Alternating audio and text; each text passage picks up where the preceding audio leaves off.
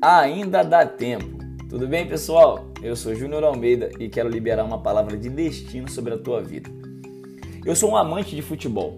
Talvez você não saiba disso, mas se realmente você não sabia, está sabendo agora. Eu sempre fui muito apaixonado por esse esporte. E eu sou tão fissurado no futebol que pode estar passando 15 de Piracicaba e 13 de Jaú que eu vou parar para assistir. Eu vou ver ali na TV e vou realmente apreciar esse evento. O futebol é tão importante para mim que me traz essa reflexão de hoje.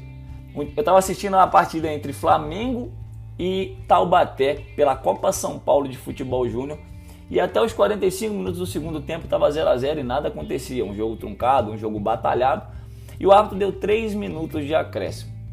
Aos 48 minutos, mais precisamente no último minuto de jogo, o Flamengo acerta um chute e faz 1 a 0, acessando assim a fase seguinte dessa Copa.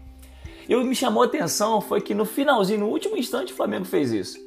Me remeteu lá em Lucas 40, 23, 42, que fala sobre o ladrão da cruz, que no último instante recebeu o perdão de Jesus e assim acessou a vida eterna. E o conselho que eu quero trazer para você é o seguinte: o que você vai fazer com os últimos instantes que você tem? Porque talvez você não saiba, mas pode ser o seu último dia, o seu último acesso, a última vez que você vai falar com alguém.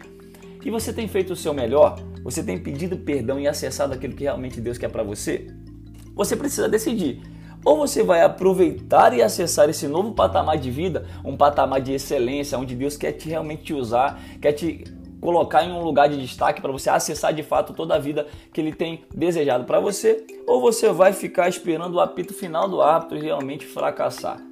Essa decisão, ela depende só de você, tá? Então, não perca tempo. Acesse aquilo que Deus tem para você e você nunca mais vai se arrepender. Que Deus abençoe sua vida. Um grande abraço e até o nosso próximo podcast. Valeu.